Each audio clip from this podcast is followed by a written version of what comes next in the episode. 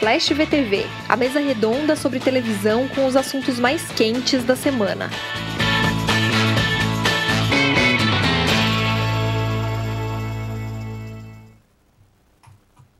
Olá, eu sou Débora Miranda, está começando ao vivo mais um Splash VTV. Depois de uma semana de ausência, muitas saudades. Hoje vamos falar de muita coisa legal. Mas antes, temos surpresas, hoje novidades. E a Fiorello aqui com a gente, é, até atendendo já o William, que estava aqui no nosso chat antes de começar o programa, já perguntando sobre Met Gala. A Yas vai contar para a gente o que está bombando hoje em Splash. Oi, Yas, tudo bem? Oi, Débora. Oi, gente. Eu sou Yas Fiorello, comediante e, acima de tudo, uma grande fofoqueira.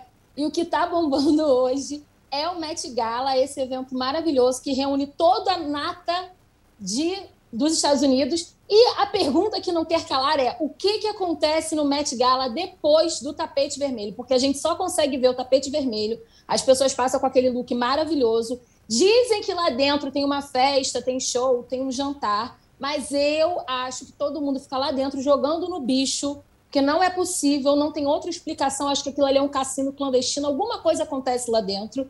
Só que, além disso, todo ano tem o tema. E o tema desse ano foi moda americana. Eu, se fosse para o Met Gala, ia usar aquele moletom que a tia traz de viagem toda vez que vai para os Estados Unidos, que já é um clássico. Não teria outro look para mim. Mas, como eu falei, tem várias pessoas que passam por lá, vários artistas. E eu queria destacar aqui, já para responder o William, primeiro que o meu look favorito é o look da Rihanna, porque a gata foi, surpreendeu, achei que ela estava vendendo base, mas ela apareceu, estava maravilhosa. E um outro destaque é o Lil Nas X, que usou três looks e do nada apareceu vestido de Cavaleiro do Zodíaco, uma armadura dourada. Eu achei incrível o conceito, gostei bastante. O WhatsApp Rock apareceu com um edredom que ele pegou da casa dele, feito de fuxico. Eu tenho um bem parecido aqui em casa, então acho que eu já estou pronta. E aquela figura que a gente até agora não sabe se é a Kim Kardashian ou se é o Alexandre da viagem, porque estava todo de preto, do lado dos outros, dava vontade de fazer uma oração quando aparecia. Mas assim, 10 de 10, serviram look. Comida eu achei que ficou faltando um pouco, mas até que foi bem interessante. E a minha aposta é que lá dentro rola um jogo do bicho. Fica aí, ano que vem, quando me chamarem, eu vou junto com a Anitta na bolsa dela para poder jogar no jacaré, vai dar tudo certo. Mas a gente está falando de milionário, gente sortuda e quando a gente fala, ah, vou jogar na loteria, vou jogar na loteria, um raio não cai duas vezes no mesmo lugar, pois o raio caiu duas vezes na casa de Edésio Nascimento, que agora é conhecido como milionário do Brega. Ele simplesmente ganhou duas vezes na loteria em menos de três meses. Este homem já ganhou mais de um milhão em prêmios e agora, além de comprar casa, carro, ajudar muita gente, ele disse que vai investir na carreira de cantor dele. Já lançou CD, vai postar tudo no YouTube e o grande sonho dele é aparecer no programa do Ratinho. Eu já estou aqui me informando, no dia que ele for, eu irei também para fazermos um exame de DNA e eu vou sair de lá sendo coroada, brega e milionária, que eu acho que é importante. Fica um beijo aí para o milionário do brega e para gente que não está tão rico assim, galera, o segredo é jogar, ele já falou. Tem que jogar com constância, tem que jogar todo dia. Saindo daqui, todo mundo faz sua aposta. Vou apostar no número 23. Pois é, fica a dica aí, gente. As, brigadão. Obrigada Te esperamos você, semana que vem, caso você não fique rica ainda, né? A gente vai insistindo. Mas, enfim, semana que vem tá aqui de volta com a gente. Obrigada, um beijo. Beijo. Beijo. É a maior defesa ao jogo do bicho que eu já vi na mídia mainstream. tá de parabéns, Yas Fiorão. Bom, vamos começar. Jogo do bicho, papo. cassino. Só faltou incentivar o jogo. Estamos aqui é para isso mesmo, né? Incentivar o jogo, enfim. Ambicionar uma vida melhor, não é? Eu nem apresentei vocês ainda, já estamos aqui na fofoca. Vamos, vamos embora para o nosso papo de TV. Estamos aqui com os queridíssimos Aline Ramos. Olá! Chico Barney. Satisfação inenarrável. Cristina Fadiglione. Opa, oiê!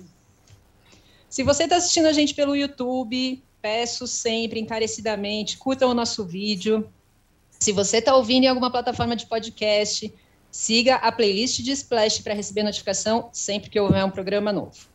Hoje nós vamos falar sobre a estreia de A Fazenda, Luciano Huck, Marcos Mion, mas vamos começar com o bafo da semana passada, o anúncio de que Thiago Leifert vai sair da Globo. Vou dizer, a gente não pode ficar uma semana sem aparecer aqui, a televisão nacional já entra em crise. Quero deixar isso aqui assinalado. Thiago Leifert finalmente conquistou os nossos exigentes coraçõezinhos no comando do BBB e agora, como se nada fosse, diz que não volta para 2022. Fez um post no Instagram, falou sobre a importância de sair da casa dos pais, de encarar o mundo. Gente, milhares de pessoas de 40 anos ainda vivem com os pais, jogam videogame na casa dos pais. Pode, pode, gente? É. O que está acontecendo? 100 milhões. Então, por que está acontecendo isso, gente? Chico? Olha, acho que. Fala, fala ali. Não, fala, Chico. Com certeza não. tem um comentário assim mais. Não, o, o Thiago Leifert, cara, ele, ele o, discurso dele na Ana Maria Braga me lembrou muito o fato de que ele é um fã de videogame. A, a própria introdução da Débora fala, falava o seguinte: pô, ele finalmente conquistou nossos corações. E aí ele passou essa fase e falou: quer saber? Dane-se, ganhei, vou embora. Para mim tá bom, vou nessa, deu tudo certo. Vai que, pô, é difícil o BBB ter três temporadas boas na sequência. Então ele pensou, não, vou, deixa eu sair no auge, pô, deixa eu resolver isso aí. E, e daí depois o, o, meu sucessor que se ferre aí. Uma temporada meia boca. Eu acho que o Thiago Leifert foi esperto. É, é o raciocínio do jogador de videogame. Passou de fase e agora vai jogar outra fita. É fita, não é mais fita que fala. Né? Fita? Eu não sei, não entendo nada de videogame. Ele vai para a próxima fase, para o próximo jogo. Vai mudar de jogo. Vai mudar de jogo. Perfeito.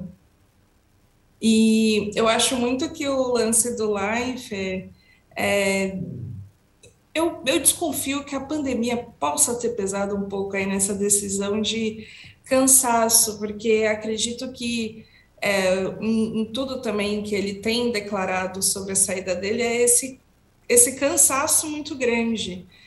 E, e aí eu acho que pode ter sido uma junção, que ele fala muito também da questão de né, ter tido uma filhinha, não ter tempo para curtir a filha e por aí vai.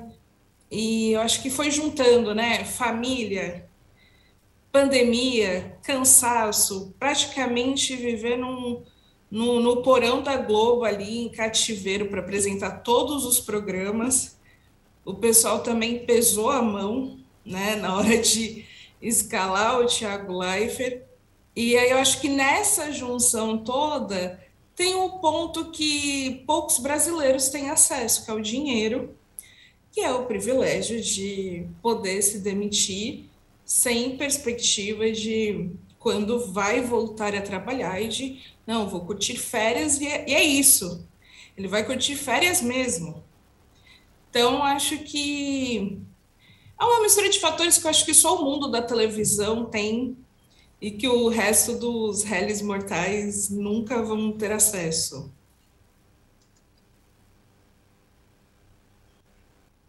Quer opinar, Padi? Padi tá, tá olhando para a gente assim, desconfiado. Não, eu acho que vocês falaram tudo. Também cansados todos nós estamos, né? Mas a gente não tem 100 milhões na conta para dizer tchau, vou dar um tempo e tal. Quando eu pensar na vida eu volto. Né? Também criei dois filhos assim, mas não, não tive essa chance. Então... A dica continua jogando. Voltamos à dica do, da primeira parte do programa. Continua fazendo é, sua fezinha. É. é, pois é. E o. É, não, pois é, não jogo. Eu fico querendo ganhar na Mega Sena, mas eu não jogo. Mas o. Eu acho que tem essa tem essa, essa, Quando o Faustão saiu, né, a gente falou assim: caramba, o cara juntou tanto dinheiro, é, por que, que não vai curtir um pouco a vida? Por que, que não vai, né, passa um ano na Itália, que ele adora ir para lá e tal, o filho está estudando na Suíça, e todo mundo dando pitaco na, na conta bancária do Faustão e na possibilidade de ele dar um tempo e descansar. Aí o cara vai para Bandeirantes vai fazer programa de segunda a sexta, duas horas e meia, duas horas e quarenta e cinco, acha, né? Sei lá, já não sei mais qual que é o. Mas é um tempo, é um. Pô, ele vai fazer, ele vai multiplicar por cinco o trabalho dele, né? E aí, e aí o Thiago faz aquilo que a gente achava que o Faustão devia fazer, né, com 40 e poucos anos. Então, enfim, tá, a, gente, a gente nunca está feliz né, com o destino da. A gente quer dar pitaco, quase que a gente joga né, com essas figuras. Mas é, eu, no lugar dele, faria alguma coisa parecida. Como nesse, eu acho que se tivesse numa situação muito confortável, você trabalhou feito um louco, e tem uma filha pequena, está afim de curtir, por que não, entendeu? É, eu não acho que ele enterre nada aí. Se ele quiser voltar daqui dois anos a fazer alguma outra coisa, ele vai fazer, vai ser tão bem aceito quanto ele foi rapidamente. Ele tem uma trajetória de 15 anos, é uma coisa muito rápida, né? Da TV Vanguarda até onde ele chegou. Então, o cara parar dois anos, eu acho que é só aproveitar a vida mesmo, assim, podendo, acho ótimo. É que ninguém consegue acreditar. Né? Ontem ele fez um. Ele, ele, ele, andou tretando aí com reações com sites de fofoca e tal. E aí ele diz que a, é, essa é a realidade, embora a gente queira inventar histórias de guerra de egos, de cifras milionárias que não existem e tal. É, eu acredito, eu sou uma pessoa ingênua, eu acho que pode ser só isso mesmo, assim, mas a gente fica esperando que haja alguma coisa a mais atrás do poste, né? Mas tem cifras milionárias. É, tem isso, tem mesmo. E isso tem, isso não dá para ele negar, né? É. Mas, e, e, e, o que a Débora falou também, de conquistar os nossos corações, acho que nessa coisa de dar pitaco sobre o que, que ele vai fazer, é muito como se ele estivesse terminando, né? Rompendo com um monte de gente ao mesmo tempo. E, e aí é muito difícil lidar com essa notícia e com a ideia que, pô, é um BBB sem, sem life porque a gente se acostumou a basicamente três meses do nosso ano a ter o Lifer todo dia na nossa televisão. Então, isso não é pouca coisa. A gente vê mais o Lifer do que muitas pessoas aí que a gente gosta. E porque o Bial ficou muito tempo, a gente esperava que ele ficasse essa temporada também de 15, 16 anos, né? É muito rápida assim a saída dele. É um posto, é tipo o apresentador do Jornal Nacional, não pode haver essa rotatividade toda. A Record faz isso com a Fazenda, mas porque não encontrou ali alguém que satisfaça a competência com as vontades da direção da emissora. E o Mion foi, como a gente já disse, um ótimo nome e tal, mas é, os problemas ali foram outros. A apresentação ele foi impecável. Então, é, você fica esperando que o cara vai ficar 10 anos né, nessa, nessa, nesse papel. Né? E com aquele monte de merchandising, porque quando você falou, claro que existem cifras milionárias, mesmo que eles não tivessem feito nenhuma proposta. O cara todos os dias apresentava um merchandising diferente no, no BBB, aí foi substituir o Faustão, começou a apresentar no domingo, quer dizer, tudo isso está na conta, né? Acho que talvez até essa, essa a gente falou muito sobre aquele espírito não preocupado que ele estava demonstrando ali no Faustão, né? E eu acho que talvez até já tivesse a ver com isso, né? Com essa ideia de tipo, tô me divertindo, vou embora depois disso, é isso que eu quero, muito. E aí a gente encontrou, sei lá, eu acho que o melhor dos mundos ali do Thiago Leifert. E acabou, minha gente. Não, vai ter The Voice ainda, né? Ele prometeu, disse que vai ter The Voice, que tá imperdível, que já tá gravando. Prometeu que vai chorar como nunca queremos é, dividir esse momento do adeus. Agora, vamos entrar na discussão que é a pergunta que não quer calar, não é? Quem vai substituir Thiago Leifert?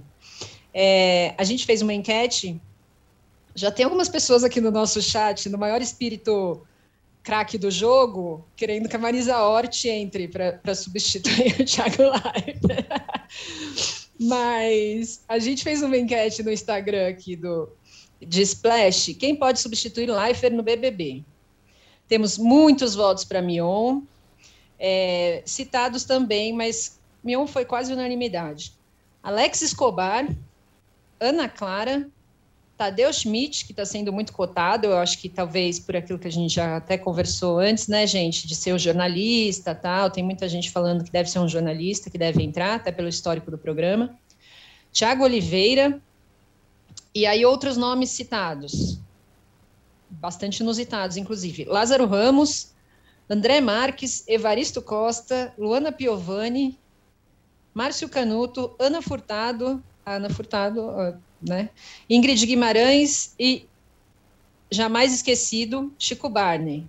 Chico Barney, eu voto no Chico Barney. houve essa, houve essa, essa citação aqui na nossa enquete. O áudio, tá Chico. fechado, Chico. Em breve, em breve, em breve, aguardo. O, o, o chat, sempre muito fã de Daniela Lima, está sugerindo Daniela Lima. Ah, que ótimo. O Chico não pode entrar na apresentação do BBB porque ele sempre adivinha no primeiro, na primeira semana quem vai ser o vencedor, então não, não ia dar certo. É esse conflito de interesses total. É, Por isso que não dá, gente. Vamos pensar outros nomes, infelizmente. Mas olha, hoje o Flávio Rico está dando que a gente não deve se surpreender se o William Bonner sair do Jornal Nacional, né? Com todas essas mudanças é, drásticas no, no, ano da Globo. Então, ele pode já sair do, do JN para o BBB. Eu acho que ia ser muito legal, assim. Ver o Bonner em camisa polo, né? Uma coisa mais contraída tá? O Brasil já tem problema demais, pessoal. Pelo amor de Deus. Então, Nossa, não sei nem o que falar. Fiquei muda agora.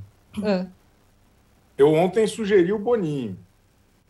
É, é, eu verdade. acho que tem o olhar editorial que foi muito recriado ali por ele e pelo Thiago Leifert. Eu acho que para conduzir isso na mesma toada, ele seria um bom nome. Eu, eu, gosto do Boninho, que hoje em dia é uma celebridade, virou um artista do primeiro escalão, jurado no, no show dos famosos, pô, um, um, um fera do Instagram né? Eu, eu, porra, eu me inspiro vendo ele malhando, aquelas coisas lá dele. Eu, eu acho muito divertido o Instagram dele. Ele é um cara bom na, na internet.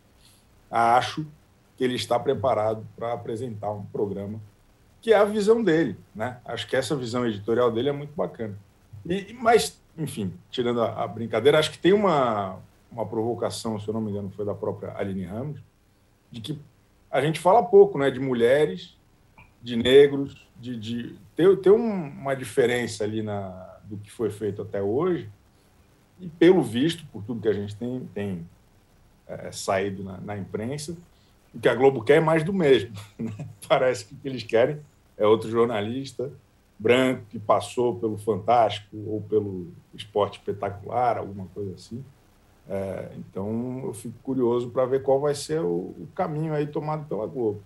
Tadeu Schmidt, na minha humilde opinião, é um cara muito competente, mas ele é muito bonzinho. Eu acho ele muito familiar. É, ele é meio é, bom para todas as idades, sabe? O Pedro Bial era um cara mais provocador e o Thiago Leifert também. O, Tadeu Schmidt eu acho ele muito muito queridinho, muito, sabe? Ele gosta de falar com a vovó. E a gente quer um negócio um pouco mais radical. Acho que hoje em dia tem que ser um negócio um pouco mais swingado do que o Tadeu Schmidt, o ídolo das vovós. Pode Até tem uma enquete. Do... Aline, desculpa, desculpa, rapidinho, só colocar aqui. É, tem uma enquete aqui no, no YouTube, né? Com a saída de Thiago Leifert, você apoia Tadeu Schmidt é, no comando do BBB? 40% sim sou a favor, 60% não sou contra. Então, Tadeu Schmidt ainda também não, não caiu nos braços do público. Não, só ia comentar que o Chico pode assumir o problema dele com o Tadeu, são os cavalinhos, é essa coisa de falar que ele é muito é, para todas as idades e por aí vai. No fundo, é uma crítica aos cavalinhos do Fantástico. É o medo dos cavalinhos invadirem o único programa que eu gosto na TV. Esse é o meu medo. Porque, por um lado, seria bom ia acabar os cavalinhos do Fantástico. Ia ser legal. Alguém herdaria os cavalinhos do Fantástico, fica tranquilo. Eu também acho, total. Sei não. É, não, os cavalinhos são uma paixão nacional. Toda banca de jornal que ainda existe tem cavalinho do Fantástico sendo vendido. Tem, hoje em é dia um tem fenômeno. mais cavalinho do que jornal na banca de jornal.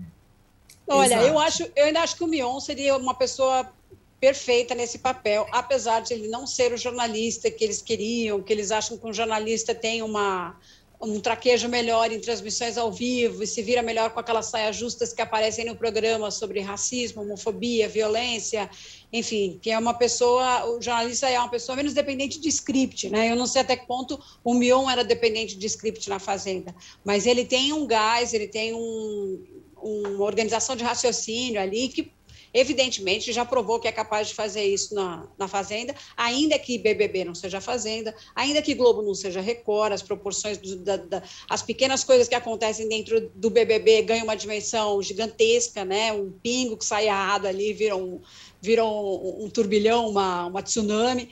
Então, é, não é tudo, não é assim, mas é, tem uma história que a Endemol talvez não quisesse o Mion por causa dessa marca que ele traz como apresentador da Fazenda, que é um programa de uma produtora concorrente. Uh, a Endemol oficialmente desmente, diz que não está interferindo nisso, mas enfim, tudo é possível. E não sei do Tadeu, não sendo Mion, mas eu não sei, eu só penso no Chico Barney mesmo. É, o, o que você colocou me fez me fez refletir num ponto, né? Que é ah, ter jornalista porque ele tem mais talvez consiga lidar com situações de tensão, né? Com assuntos delicados.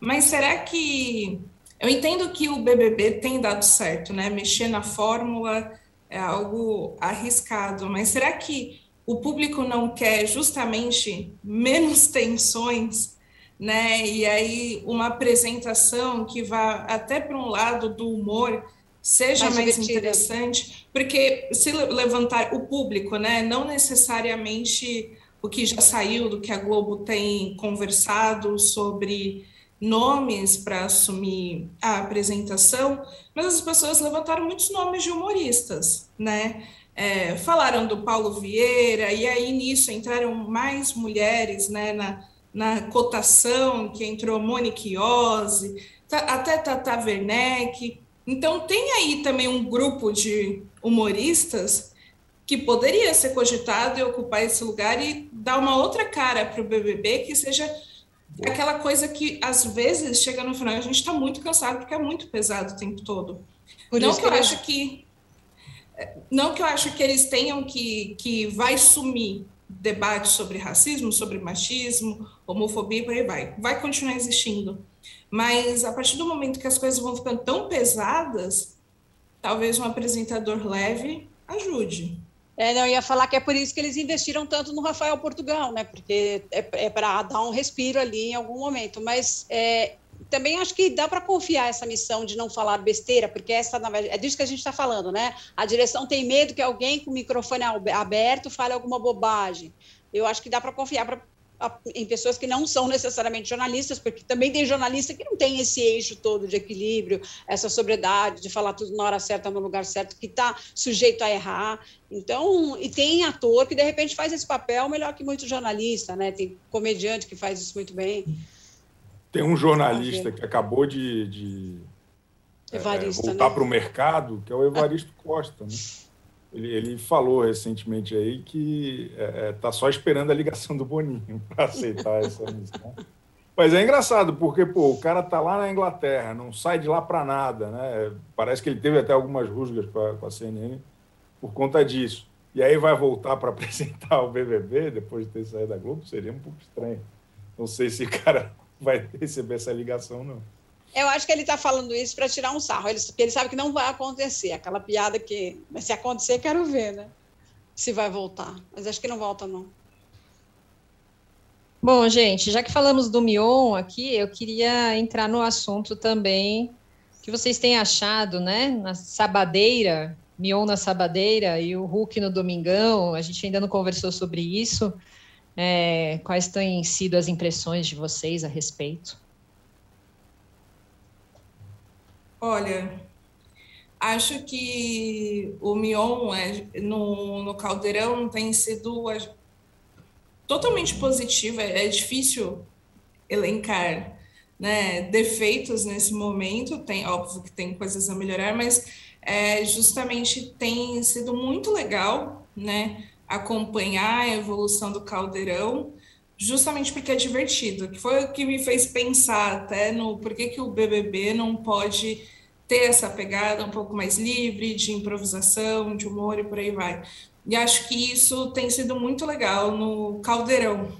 É, e mais do que isso, o Mion dá para perceber que ele tem uma postura muito ativa de ouvir o público. E acho que isso conta muito né? A galera começou a reclamar, eu também reclamei no Twitter da questão do quadro específico do tem ou não tem, né? Que ele não mostra o gabarito no final, só mostrou de algumas questões. E estava todo mundo angustiado em casa, porque não estava mostrando. E antes mostrava. E aí ele respondeu, assim, com acho que toda a prontidão, a galera falando que ainda tem a dificuldade de gravar o quadro mais de uma hora, né, e ter que condensar isso na edição, e que não, por isso não estavam colocando, mas que eles vão dar um jeito de mostrar isso para o público. Então, acho que o programa ele está em formação, né? E, e tudo indica que só vai melhorar. Eu estou adorando, estou achando muito divertido. Acho que está redondinho já, com é, quadros muito bem definidos, pegando coisas do próprio Mion que ele fazia em outros lugares, né? O Piores Clipes, aquela interação do começo. Que o, o Marcos Mion, ele é de uma escola que muito me agrada, que é o de apostar em figuraças, é de tentar identificar uma galera assim esquisita para botar no ar. E, e, aquele comecinho dele é, é por MTV, é, é, o pânico na rádio de, de, antigamente. É muito, muito divertido. Assim. E eu tenho certeza que daqui a pouco alguns personagens vão se tornar recorrentes. É o cara, do, é o barbeiro, é não sei o quê. Então tem uns detalhezinhos da assinatura do Mion que está encaixando muito bem, que eu fico pensando que a Globo hoje está madura o suficiente para receber o Marco Mion. E não o contrário. Eu acho que ele já estava ele já é um apresentador tarimbado, né, muito experiente, mas eu acho que hoje a Globo, principalmente nos últimos anos, e acho que o Tá No Ar é um ponto de virada nesse, nesse sentido da Globo se levar um pouco menos a sério, de permitir algumas outras coisas, que, que casou. Acho que esse momento, o, Mion chega num bom momento da Globo. Acho que ele já está num bom momento há tempo, mas acho que ele chega num bom momento de tranquilidade institucional da Globo para brincar e para é, é, permitir certas coisas que antes a gente tinha aquela história, né? Pô, o cara vai para a Globo, vai, vai, vai mudar, vai ficar chato, vai ficar quadrado, vamos tentar colocar em algum lugar. E acho que hoje é justamente o contrário, é, tem o, é, é o valor do, do, do, criador, do artista. Isso é muito bom. Eu acho também que está muito bom, é, acho que é, eu não consigo ver, mesmo, mesmo gostando muito da Ivete Sangalo, que é cotada para ocupar esse horário em 2022, gosto muito dela como apresentadora, até no, no, no Criança Esperança comentei que ela, ela, ela era melhor que o Hulk e que a Maju, né? É, e que a Isa também, que não, a Isa não tem tanta experiência, mas o Hulk e a Maju tem muita experiência como apresentadores, e a Ivete se saía melhor do que eles.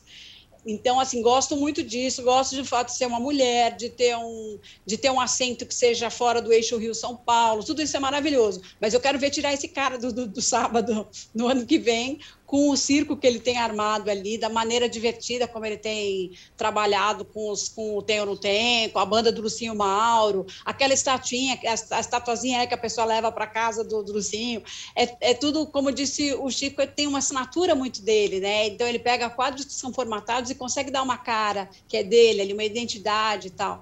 E se eles não têm uma ideia de botar o Mion no BBB, nem de aproveitar em outro programa na TV aberta, é, com todo o respeito ao Multishow, eu acho que ele merece uma plateia de massa, assim, e que seria interessante para a emissora manter um cara que tem uma comunicação fortíssima com rede social, que tem uma comunicação fortíssima com o jovem que está desligando a TV linear cada vez mais. É, seria, eu acho que seria um erro né, a gente é, ser privado dele na TV aberta no ano que vem. Então, acho que na verdade, eles arrumaram um bom problema para eles, né? Como eu escrevi essa semana, eu acho que a Globo arrumou um pepino aí, porque alguma coisa ali a mais do que um show tem que haver. E o domingo? Como está hum. o domingo, na, as tardes de domingo na casinha de vocês? Então, eu tenho, posso, é só, já vou aproveitar que eu estou aqui falando, já vou emendar. Eu, eu, eu acho que, diferentemente do Mion, o Hulk não dá essa assinatura para formatos que são muito é, o próprio Wants to Be a Milionária é muito ali é, a cara do quem quer ser um milionário, podia ser qualquer um apresentando, assim, sabe? Ele tem uma precisão, lógico que ele tem uma coisa cirúrgica para falar, é um bom comunicador, mas eu não consigo, é, eu não consigo ver carisma no Hulk, né? Eu vejo muita tecnicidade, não consigo ver esse carisma, e tem uma coisa que eu sempre, sempre me incomodou muito na televisão, que é esse assistencialismo, é, mas que na mão dele, outro dia a Sônia Abrão falou isso aqui com a gente, é verdade, na mão dele virou uma coisa assim, é um assistencialismo que é, trabalha em prol de uma comunidade, de, uma, de um coletivo, entendeu? Não é o dia da princesa, né, que vai lá e faz alguma coisa pela pessoa, e depois que a câmera vai embora, a menina né, vai viver do mesmo jeito que vivia antes, vai guardar aquela fita para o resto da vida, porque ela não vai ter outro momento igual, não é aquilo, que aquilo lá é muito mais cruel. É um, então ele faz um negócio bacana, eu acho que tem um caminho aí no, no, no dito assistencialismo, com todo o verniz que ele coloca, que é possível, que é inspirador e tal. Mas eu acho que falta um pingo de carisma, falta uma coisa mais é, programa de auditório, mais entretenimento. Acho que ele está muito ainda com a cara do Fantástico, né? Ele podia estar no Fantástico lindamente, fazendo aquilo muito bem, mas eu ainda não me encontrei com a minha tradição de auditório nesse horário, de farra, de circo, com aquele programa todo invernizado que ele está fazendo. Só isso, assim, me sinto falta um pouco de anarquia ali. Olha, é. sinto falta de anarquia, gostei. Não, hoje o Chico já falou que quer algo mais rebelde no BBB. a, a, a Padi já quer anarquia. Semana que vem eu venho com o boné para trás. Assim. Mas é, o, o, que eu ia falar é que teve gente que falou: bom, quem assiste o Luciano Huck não tem nenhuma surpresa no Domingão, né? Quem já assistiu o Caldeirão. Acho que o ponto é esse: a gente vai continuar. É, o, o Domingão tem que ser né, a cara do que era o Caldeirão no sábado com o Luciano Huck eu, eu fico me questionando se, se a Globo fala assim, não, tudo bem, pode fazer a mesma coisa aqui no domingo, tá suave, ou se vamos, queremos ter entretenimento, assim, de fato. Porque é isso, acho que parece que está muito confuso, né, o, o programa. As coisas não se encaixam, parece que não tem uma linha né, narrativa, algo que conecte um quadro ao outro. Parece que são programas totalmente diferentes. A gente tem o Quem Quer Ser um Milionário, algo totalmente protocolar. Tem depois ali o show dos famosos, que é o grande momento, que é divertido e que mesmo assim já tem recebido críticas, porque parece que diminuiu o orçamento aí da caracterização do, dos participantes, né? A galera não parece mais com ninguém. E aí, por fim, a gente tem né, o, o, o quadro Boas Histórias. Qual, onde, onde se quer chegar com o Domingão? Não dá para entender. E aí, por isso fica difícil acompanhar e comprar essa história totalmente, por mais que a audiência não esteja ruim, né? Também acho que vale pontuar isso, mas ainda assim não é aquela coisa que se engole assim totalmente bem. Então eu, eu queria entender onde o Domingão quer chegar, onde o Hulk quer chegar com, com essa junção de fatores, porque é isso. Coloca quadro de boas histórias antes do Fantástico, é, já está entregando para o Fantástico no, no tom de histórias curiosas, de personagens e por aí vai. E é isso, nada contra o Hulk ajudar pessoas. Nada contra. O problema é só o momento e como isso tem sido encaixado na programação da Globo. É, é um almanacão, né? São, são meio que três programas diferentes num só. É isso que eu ia perguntar, Chico. Você acha que talvez tenha a ver com a falta de tempo e aí vamos encaixar o que a gente já tinha e talvez para o ano que vem a gente pode esperar um formato novo? Como que você vê? É isso. É um programa remendado, é um Frankenstein. Ele ia estrear só em janeiro. Esse não é nem de longe o programa que ele gostaria de estrear aos domingos, é, porque ele teve que herdar o show dos famosos, que é claro no, no olhar dele, é claro que ele preferia estar fazendo qualquer outra coisa da vida dele do que estar apresentando o Fiuk com seios.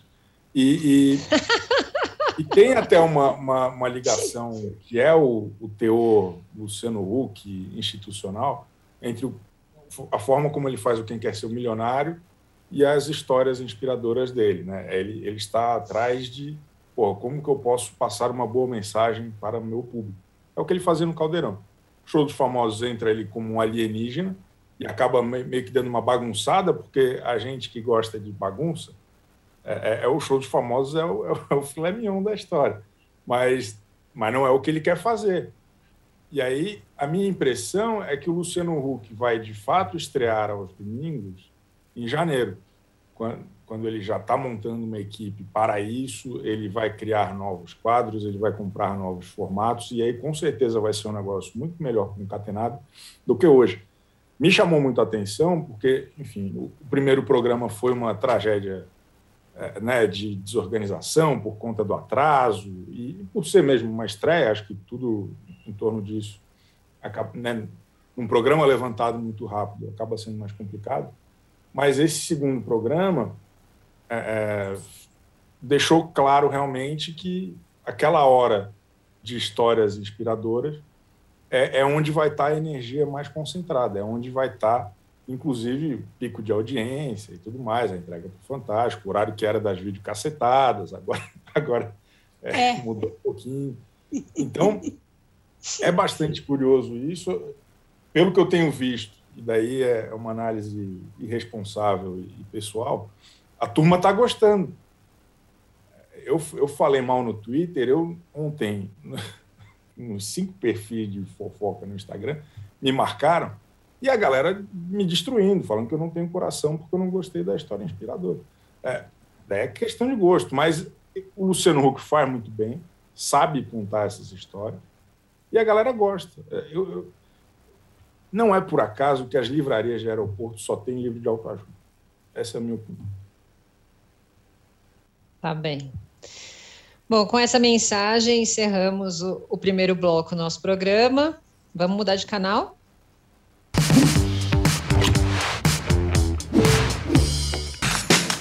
Todos os dias, às 9 horas da manhã, você tem um encontro marcado com o esporte aqui no canal UOL. Às segundas e sextas-feiras tem o podcast Posse de Bola com o nosso timaço de comentaristas analisando as principais notícias do mercado.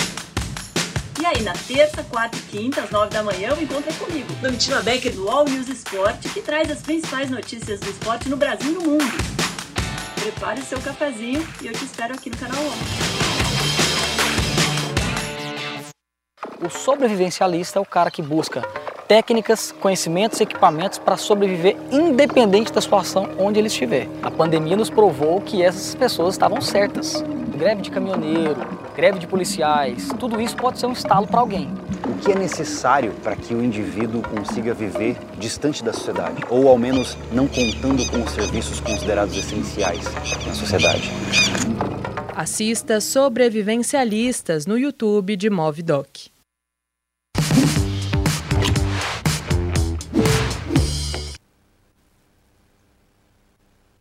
Olha, Chico, uma propaganda de esporte em sua homenagem no intervalo do nosso programa. Achei mara. Agora eu gosto. Ah, que bom. Bom, gente, voltamos falando da estreia de A Fazenda com o elenco. Até fui ler, gente, não percam esse texto da Aline maravilhoso, falando por que A Fazenda tem tudo para ser um sucesso. A Aline escreveu em Splash que a Record conseguiu reunir um grupo de peso com vocação para equívoco e barraco eu vou rememorar aqui, se você está por fora, alguns nomes que já foram confirmados.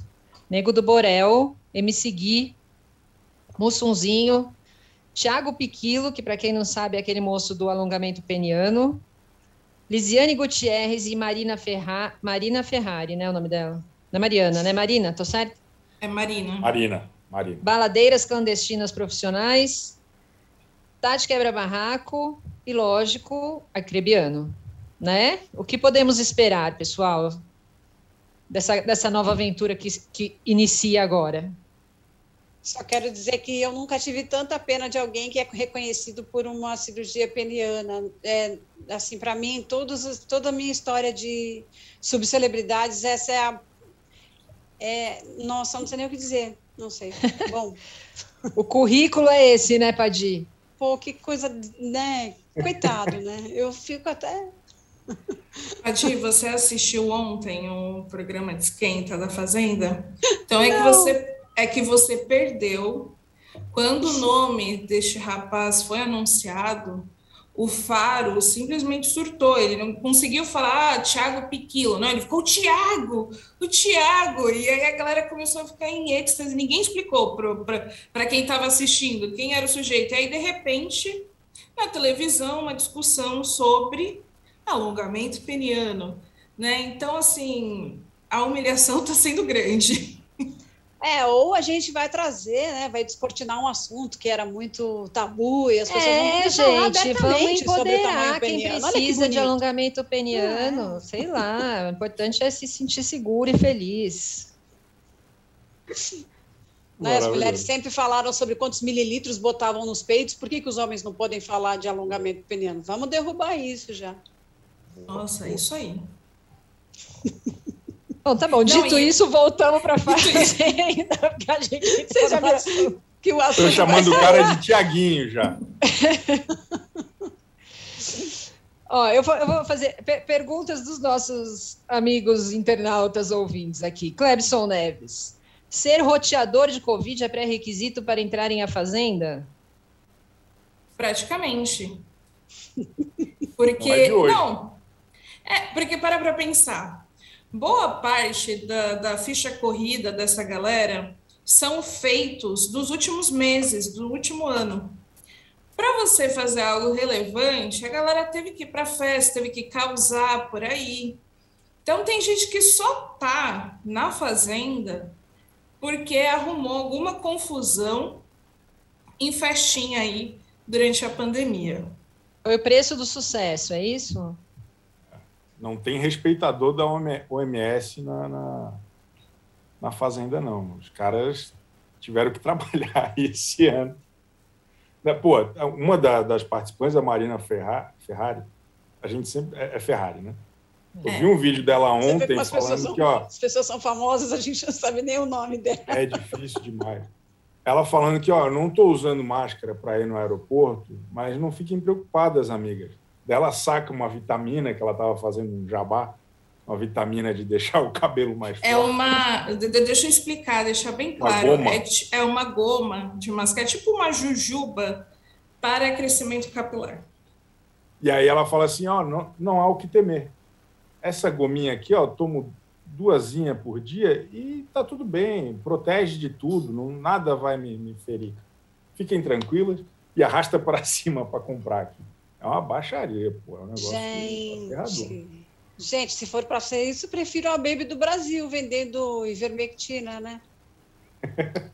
Pelo menos ela canta bem. Ah, que desconsolo isso. É, mas, mas é assim, Padir, esse elenco é puxado.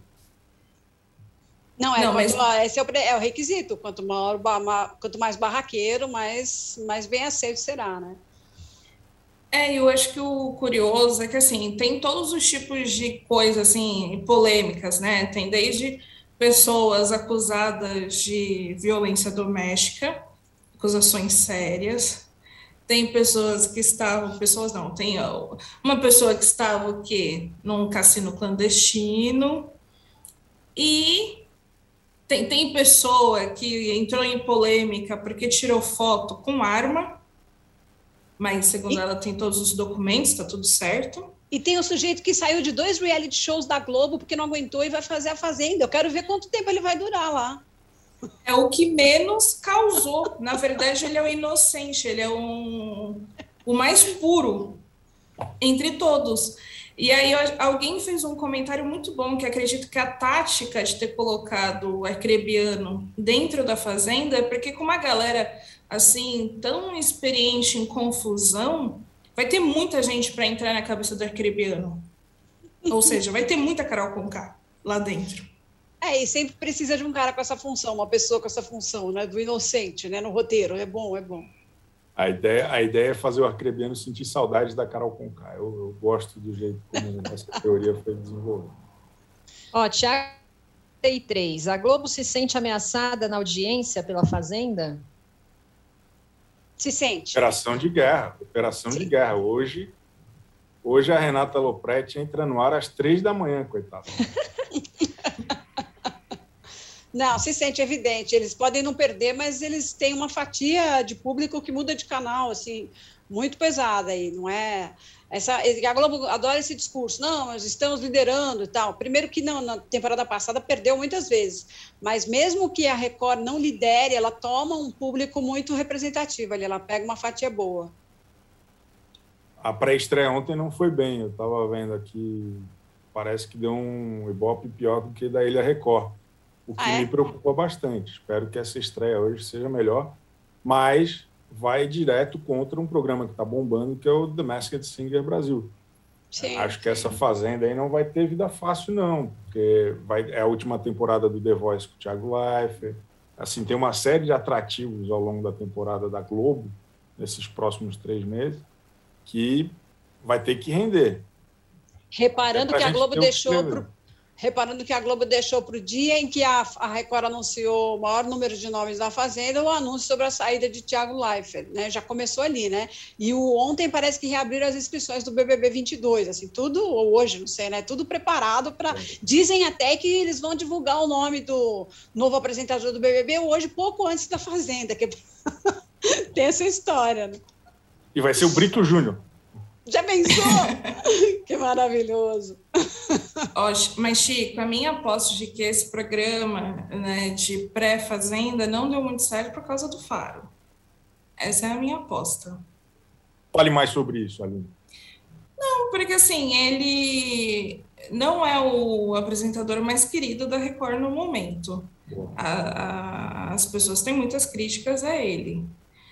E também tem o um ponto que ele não se encaixou. Eu, eu acho que ele não se encaixou no programa, no que é a proposta da Fazenda, em como lidar com os participantes, que porque para quem não sabe, ontem a Fazenda começou o paiol, que é uma espécie de casa de vidro, só que da Fazenda.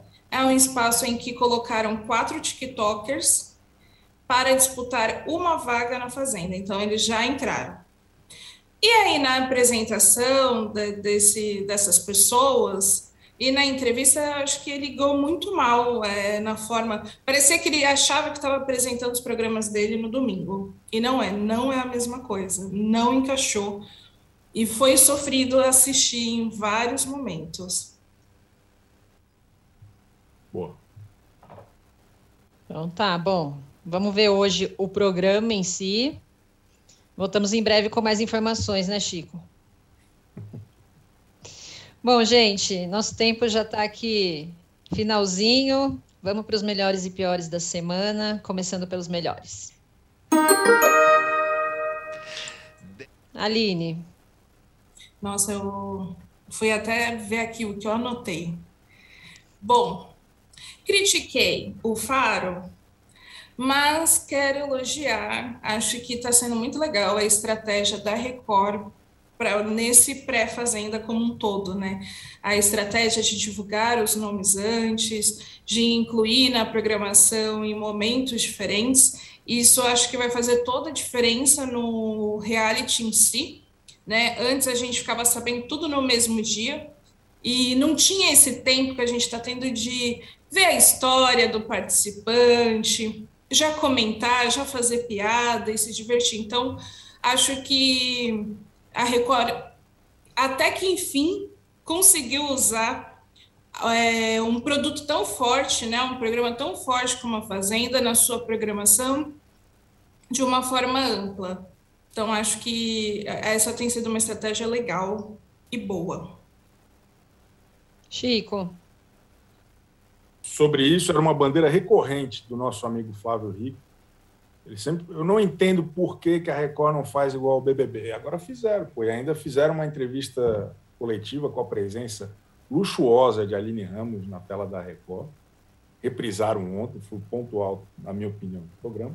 E, e queria falar aqui que o melhor da semana foi, na minha opinião, as chamadas de novelas no Globoplay. Totalmente frio, desculpa mas é porque eu tenho achado muito legal.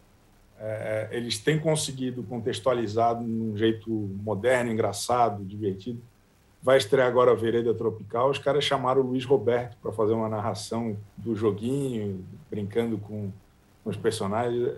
Muito divertido, não só dessa, como das novelas anteriores que estrearam também. Sempre tem alguma sacada muito boa. É, acho bacana. Eu achei Mara também. Gente, vejam novelas antigas, é muito bom. É, Padi. queria destacar a chegada da segunda temporada do Segunda Chamada, uma série sobre educação muito hard que passa, que está também no Globoplay.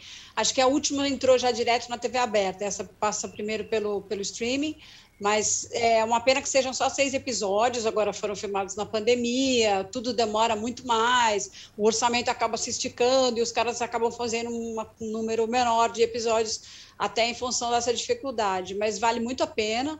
É, eles, eles entram aí numa questão de morador em situação de rua, que acaba por uma circunstância lá que está é, tá na série, vocês vão ver acabam indo para a sala de aula, mas é como se você é, fosse, fosse atraído a ver aquelas pessoas para quem, de quem você desvia o olho na rua, né? Que são que é a invisibilidade desse, dessas pessoas. É, muito sensível, bacanérrimo. O Moacir Franco faz um personagem assim de transbordar o afeto, muito legal mesmo. Então, meu meu melhor da semana é para eles. Segunda chamada. Boa. Bom, gente, eu, eu vou de streaming hoje, porque eu estou muito apaixonada por uma série chamada Ted Laço. Eu já tinha visto a primeira temporada, é maravilhosa. É... Eu, eu, poderia falar é maravilhosa para quem gosta de futebol, mas é, é até meio descolada da realidade, na verdade. Mas é muito, muito boa, é da Apple, é a história de um técnico de futebol americano que é chamado para ser técnico de um time de futebol na Inglaterra. Então, dois esportes diferentes, ele não entende nada de futebol. É, é muito engraçado, é ótima e é uma energia maravilhosa, assim. Então, quero deixar aqui destacado Ted Laço. O nome é meio esquisito, mas é o nome dele, tá? Para quem não, não sabe. É, vamos para os piores.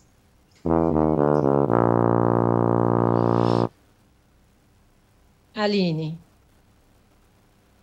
Bom, acho que a notícia de saída de Thiago Leifert da Globo é, ela é muito triste, justamente por acho que vários fatores que a gente já colocou. Sempre tive uma relação de amor e ódio com Leifert, mas é isso, né?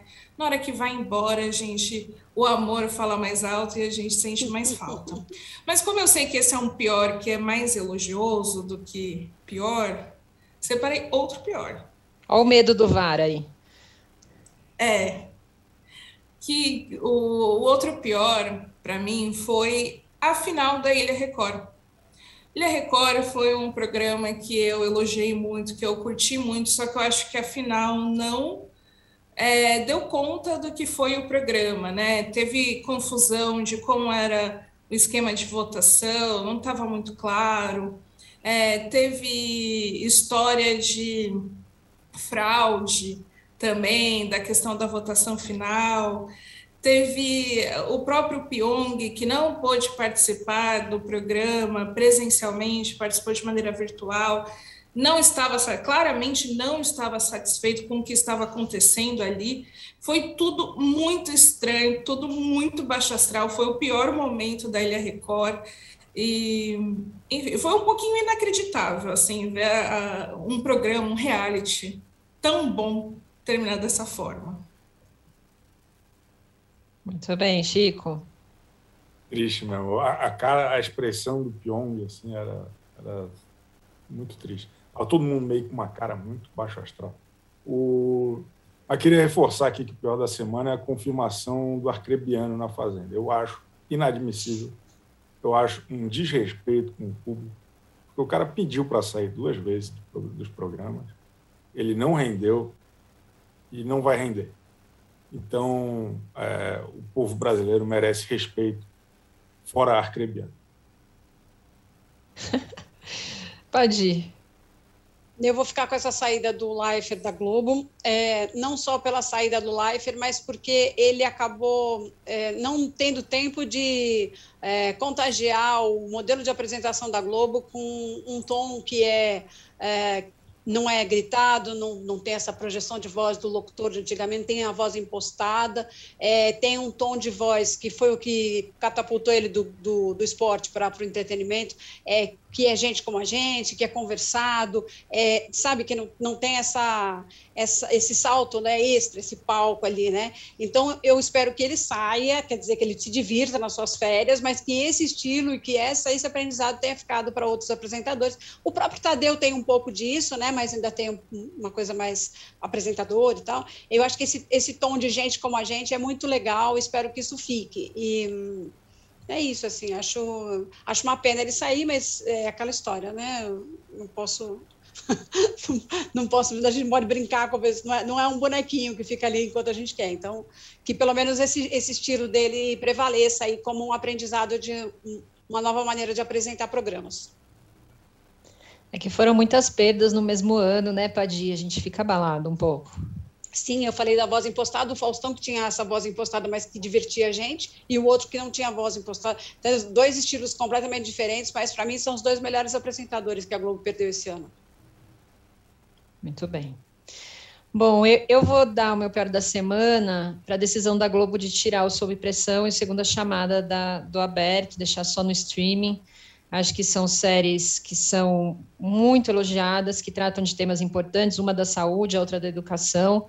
É, são maravilhosas, são emocionantes, são bem feitas, são elogiadas, são, enfim, são séries excelentes, é, que talvez não, não sejam, sei lá, a mais alta audiência já feita, mas eu acho que era muito importante, são dois assuntos muito importantes de estar na grade da TV aberta, então Acho que foi bem triste essa decisão, entendo que deva ter sido uma decisão estratégica, mas lamento que não esteja mais é, na TV aberta para todo mundo ver, né? Agora é só para os assinantes de Globoplay.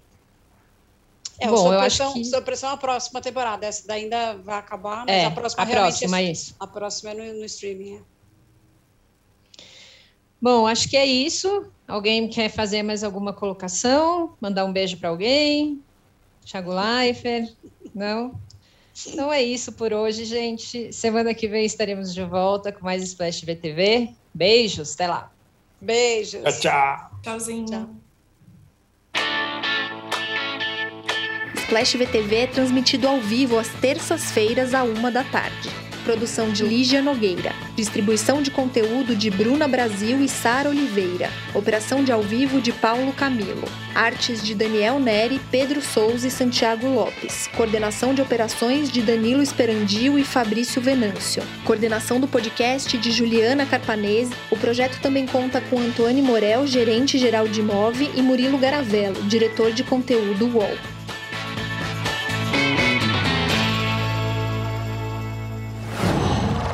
Qual?